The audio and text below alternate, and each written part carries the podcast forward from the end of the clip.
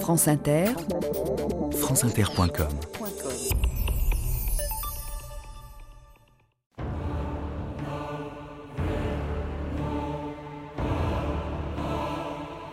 La poste est le lien de toutes les affaires, de toutes les négociations.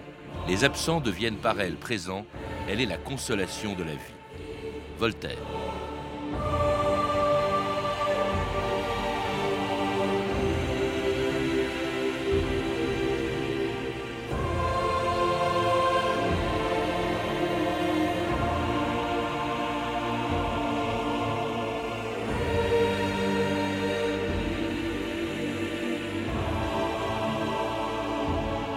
2000 ans d'histoire.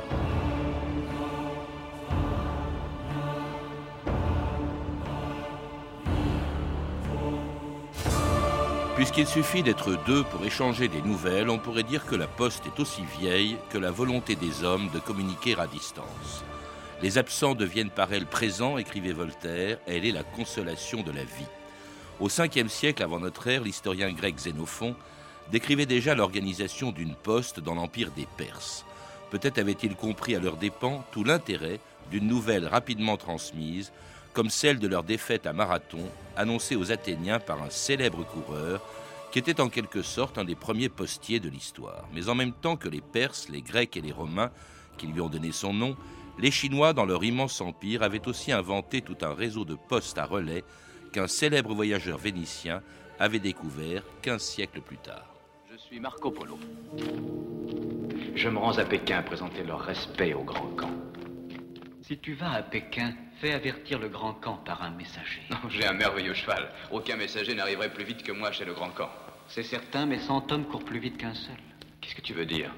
Le grand camp a institué un service postal dans tout le pays. Des milliers d'estafettes portent tous les messages. Cet homme avec une ceinture de grelots, c'est une estafette? Oui. Un service postal. Il a des idées, le grand camp. Et Tcholin, prépare un message pour le grand camp. Dis-lui que nous sommes à son service. À combien est-on de Pékin Encore un jour et une nuit de marche, mais la nuit vaut mieux s'arrêter.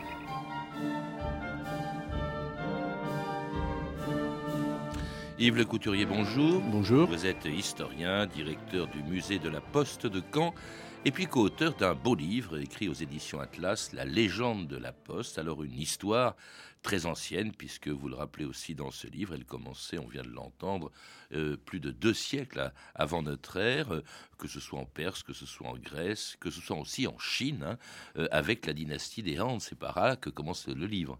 Effectivement, hein, la Chine est un vaste territoire. Elle l'était déjà au deuxième siècle avant Jésus-Christ.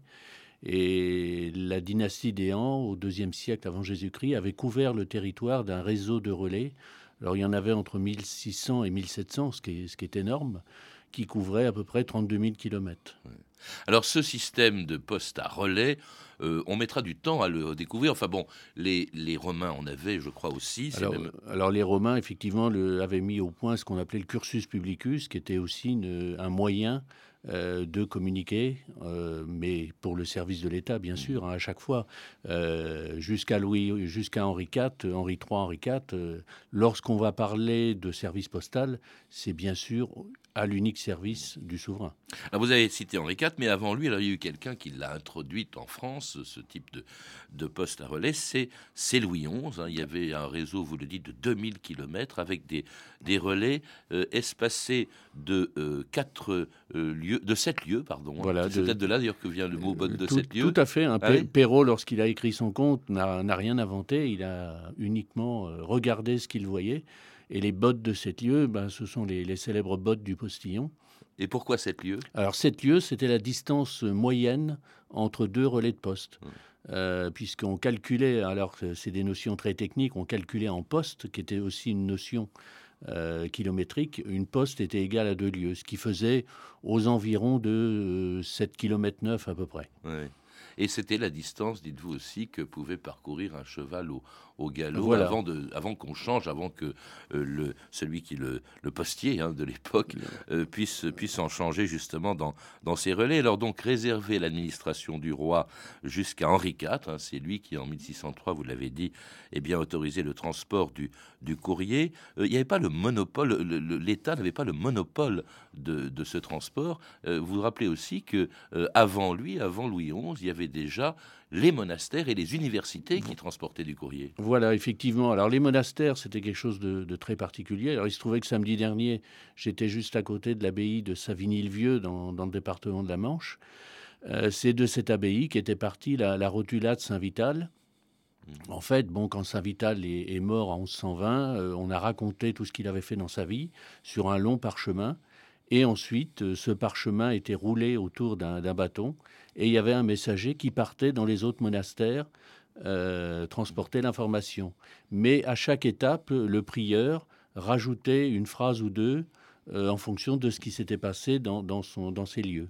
Donc c'est pour ça qu'on parle de poste aux moines, puisque c'était un système qui permettait de véhiculer une information, alors évidemment qui était propre aux moines, hein, qui ne sortait pas de leur réseau, mais c'est un premier réseau organisé privé de système de poste. Il y avait les universités aussi. Alors hein. les universités vont également se mettre à, à transporter du courrier tout simplement parce qu'on s'est aperçu que les étudiants, alors les étudiants à l'époque, c'est par université, c'est quelques centaines de personnes. Puis ils venaient de tous les pays. Voilà. Donc ils correspondaient avec leur pays d'origine. Ces étudiants avaient besoin de correspondre avec leur famille. Euh, donc tout naturellement, on va mettre au point un système pour, pour, d'abord ces étudiants. Et puis ensuite, euh, ben, il y a des privés qui vont voir que ça fonctionne pas trop mal. Euh, et donc, bah, ils, vont ils vont faire appel à l'université, ce qui va permettre à l'université d'engranger des recettes et de mieux payer ses professeurs, euh, puisqu'à l'époque, les universités avaient déjà des problèmes financiers au niveau de la rémunération de leurs enseignants.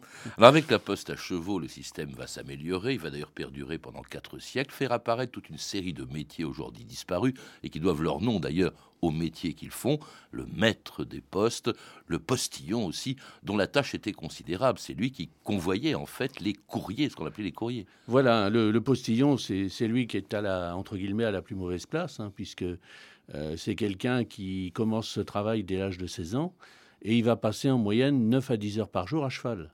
Il passe d'ailleurs tellement de temps à cheval que euh, il, boit, on lui sert à l'auberge, on lui sert à boire, et on appelle ça comment? On appelle ça le coup de l'étrier, puisque évidemment il reste les bottes dans l'étrier pendant qu'il va boire. Euh, ce qu'il a envie de boire. mais effectivement, d'où la fâcheuse réputation de, certains postillons à être un peu alcoolisés. Alors ce postillon est l'employé du, maître de poste qui, lui, est souvent un propriétaire terrien ou un aubergiste et il doit euh, entretenir un certain nombre de chevaux, de palefreniers pour l'entretien des chevaux, avoir des terres pour pouvoir faire manger ses chevaux, enfin, etc., etc., ce qui nécessite quand même une certaine logistique euh, pour pouvoir euh, que le système fonctionne correctement. Et il doit pouvoir répondre à toute arrivée d'une diligence et fournir les chevaux euh, nécessaires à la conduite de cette diligence. Diligence qui transportait d'ailleurs aussi bien du courrier que de l'argent et des voyageurs. Le juge Beau se rendit rue Saint-Martin à Paris, dans la cour des départs de la Poste. La malposte était rangée ici, à la place de celle-là, qui va d'ailleurs partir pour Lyon dans un moment. Pour Lyon pour Lyon, oui. Bah, le service continue. Elle est partie à l'heure À 5 heures juste. Aucun retard. Et ce fond, le courrier C'est un garçon sérieux. Il s'arrangeait toujours pour partir à l'heure. On a à peine attendu le voyageur. Dis donc, voyez, il t'a pris les deux colis pour Chalon Le voyageur Comment vous avez accepté un voyageur ben, Le règlement ne l'interdit pas. Il y a toujours une place disponible pour un voyageur. Et vous avez chargé un inconnu comme ça, alors que vous saviez pertinemment ce que transportait la malle. Vous ne trouvez pas ça un peu léger, non? Ce que je trouve un peu léger, moi, c'est qu'on ne donne pas une escorte à une malle qui transporte 7 millions à Nassigna pour les soldats de Bonaparte qui se battent en Italie.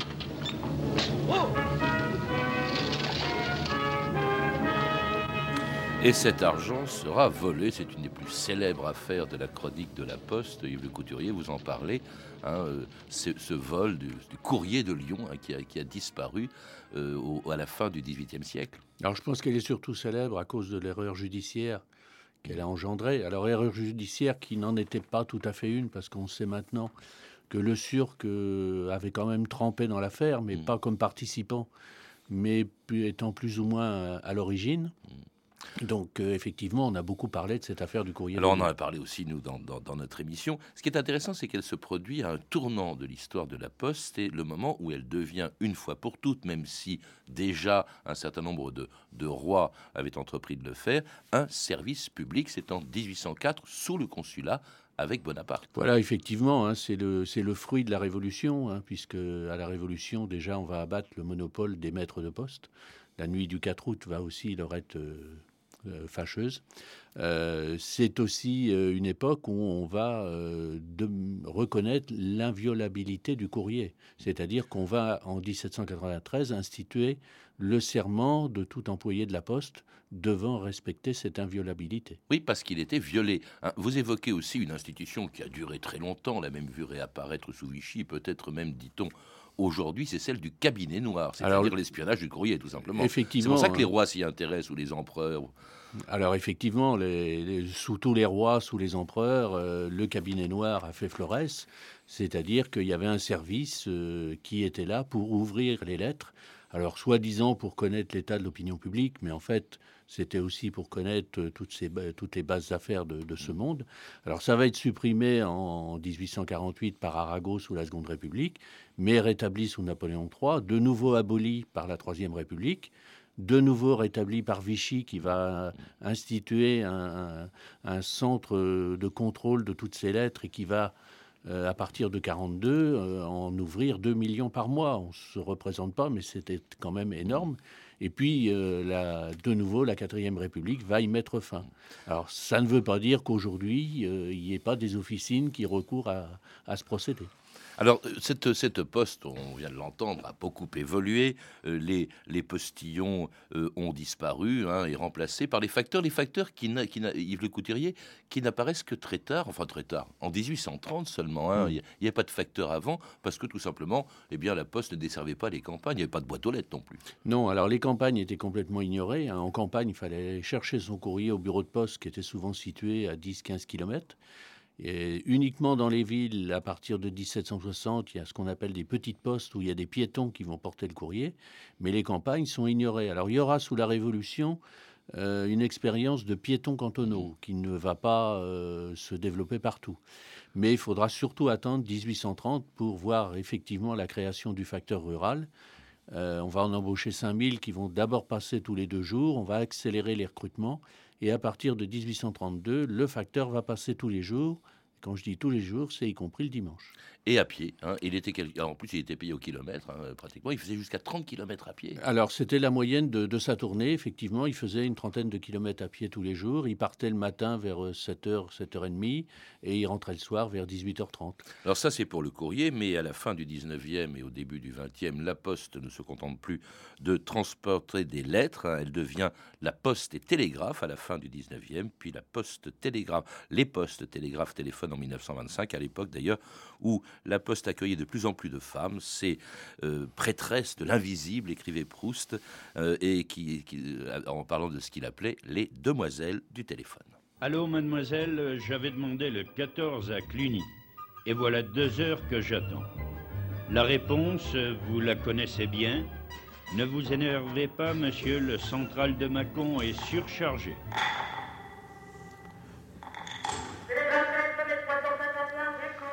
Mademoiselle, je voudrais passer un télégramme, s'il vous plaît. Quel numéro Odéon 2745. 45.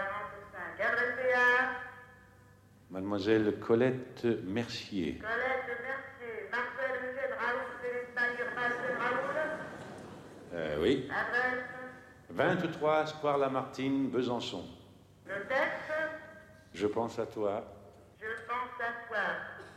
Je t'aime, je t'aime, je t'aime t'aime, je t'aime. Alors, trois fois je t'aime? Oui, Paul. Je vous relis. Vous êtes donné en 2745 adressé à Colette Mercier, Marcel Eugène Raoul, Célestin Eugène Raoul. 22 sur la marque de Jean Je t'aime, je pense à toi, je t'aime, je t'aime, je t'aime, signé Paul. Numéro 2932. Pas toujours facile hein, de transmettre un télégramme. Yves Le Couturier, c'est un sketch célèbre de Simone Signoret avec Yves Montand, dont on a reconnu la voix. Alors, le, télégramme, euh, c'était une révolution de la fin du 19e. Hein. Alors, ça a été effectivement une première révolution, mais là, c'est pareil, au bénéfice seul de l'État, avec euh, l'introduction du télégraphe aérien à partir de la, sous la Révolution, puisque la première ligne est construite en 1794 mais il faudra attendre 1850 et le télégraphe électrique pour que là, il soit ouvert à l'ensemble de la population. Et qu'on crée les PET. Alors la création des PET va intervenir avec un ministère en plus. Va intervenir un ministre pour les postes. Voilà, va intervenir un peu plus tard puisque on va fusionner en 1876 les postes et les télégraphes, puisque les télégraphes dépendaient avant du ministère de l'Intérieur et euh, les postes des finances, enfin commerce-industrie. Et effectivement, en 1878, va y avoir pour la première fois un ministre des Postes et Télégraphes. Le téléphone n'est pas encore là, qui s'appelait Adolphe Cochery, hmm. Qui va être le, grand constructeur de l'administration des Postes et Télégraphes. Alors le téléphone va arriver dans les années suivantes, puisque le, le téléphone est nationalisé en 1889, et c'est à partir de ces années-là qu'on va rajouter le deuxième T pour téléphone et qu'on va enfin former les trois lettres PTT et qu'on va former et accepter et accueillir assez tardivement d'ailleurs à la poste des femmes, les fameuses demoiselles des, du téléphone. Alors des femmes, il y en avait déjà eu auparavant, parce que tout à l'heure, lorsqu'on parlait des, de la poste aux chevaux, euh, on a un certain nombre d'exemples de femmes qui étaient maîtresses de poste, ah puisque souvent elles avaient succédé à, leur, euh, leur, époux décédé. Mmh. Mais c'est vrai, il euh, faudra attendre effectivement pour avoir de gros bataillons de femmes euh, l'arrivée du téléphone, puisqu'on s'était aperçu que la femme avait une dextérité euh, beaucoup plus rapide que l'homme lorsqu'elle était devant le standard téléphonique. Mmh. Et pas toujours euh, une amabilité. On a entendu tout à l'heure dans ce sketch. Bon, c'est évidemment un peu caricatural, mais c'était le, téléphone de, l'époque de, Yves Montand et de Steven Signoret, même avant. Alors, un téléphone qui se met au goût du jour, qui se modernise, qui accueille euh, des femmes, qui se modernise aussi, évidemment, en changeant de moyen de transport. Le train va faire disparaître les malpostes et puis les, métiers qui vont avec, et les métiers de, de postillon. Et puis va arriver euh, l'avion également, qui lui remplace le bateau. Et avec l'invention de l'aéropostale, de ses pilotes, Mermoz et Saint-Exupéry, et de leur patron, le célèbre Didier Dora. Il importait de traverser, de vaincre cet Atlantique Sud le plus tôt possible. L'occasion, la possibilité nous en fut donnée par la sortie d'un excellent appareil, le Latécoère 28. Autre exploit des ailes françaises, celui de l'aéropostale.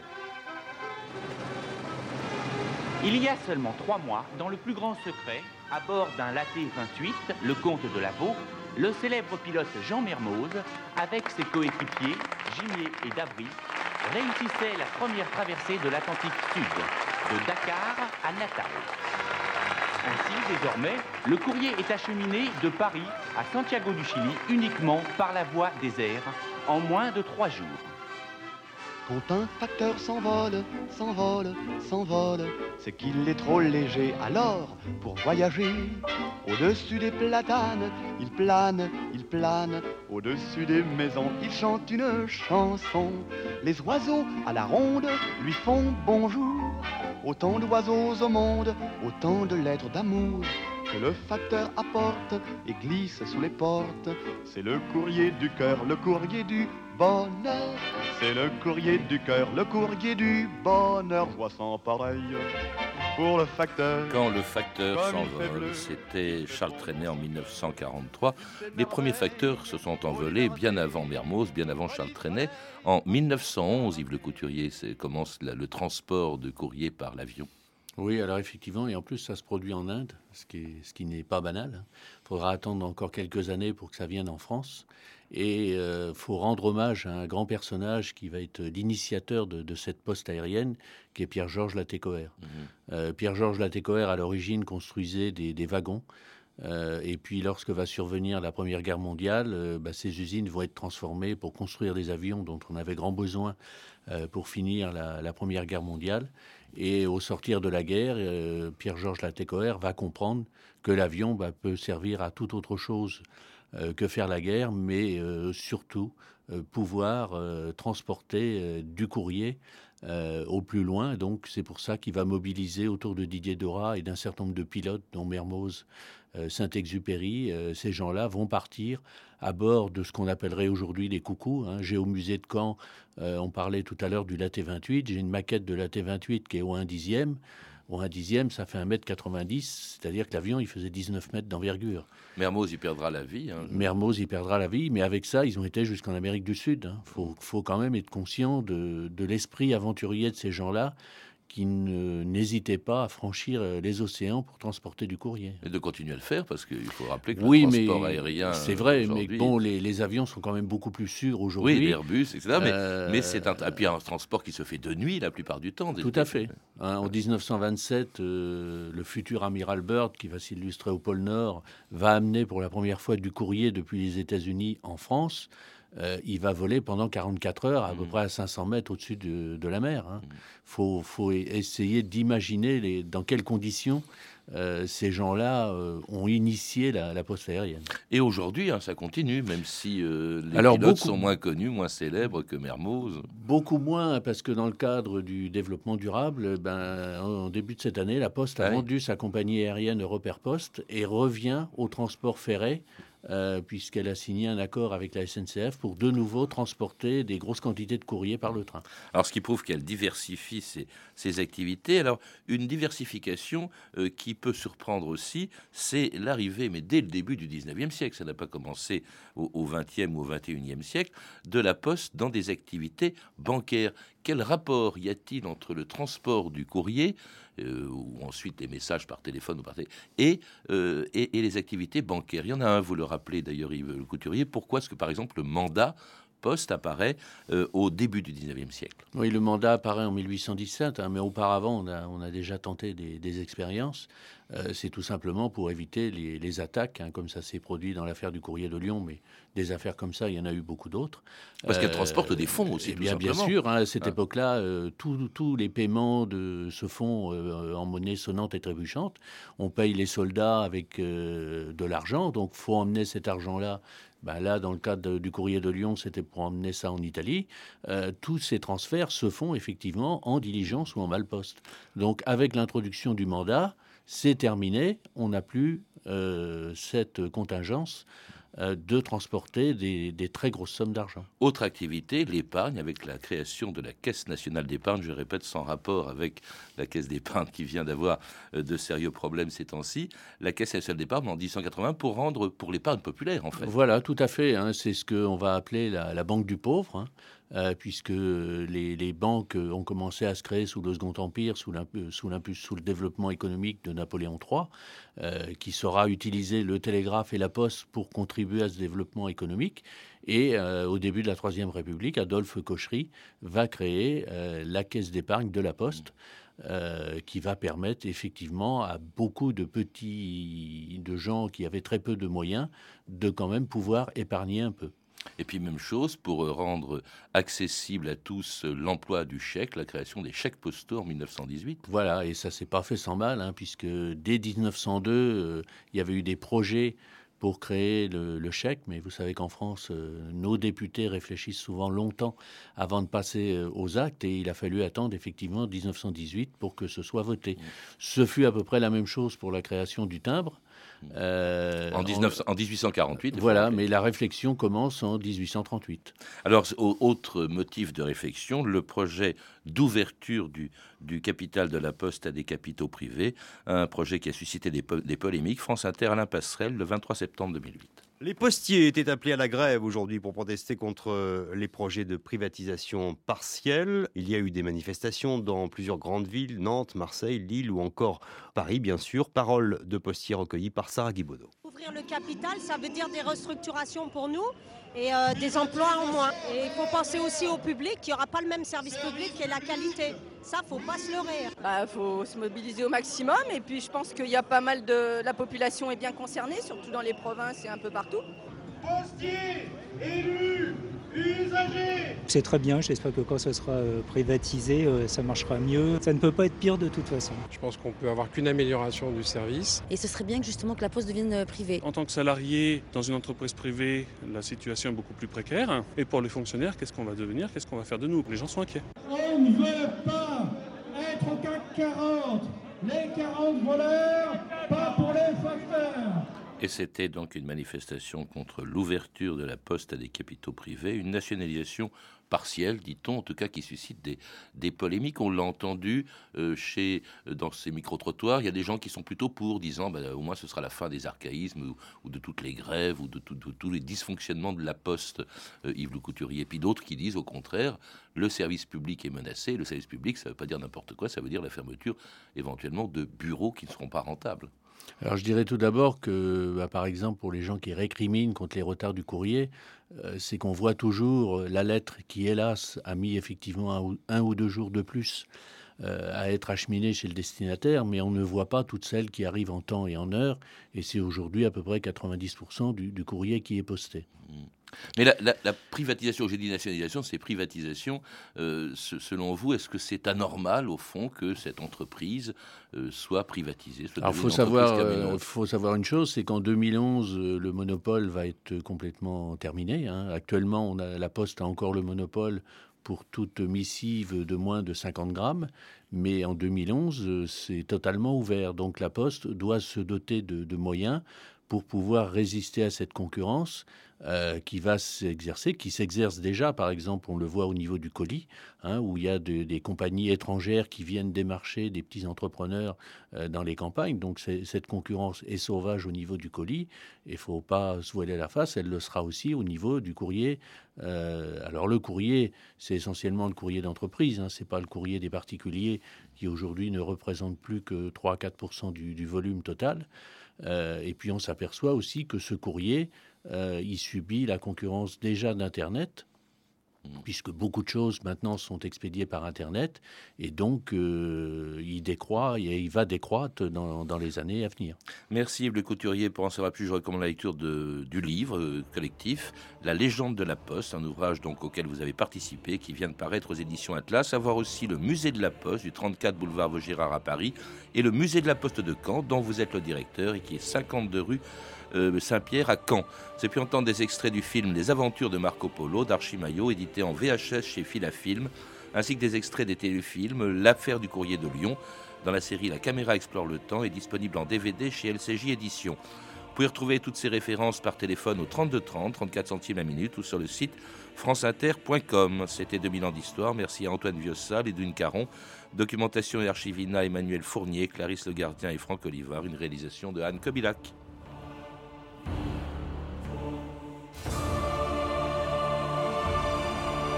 Demain, dans 2000 ans d'histoire, Saladin et les croisades.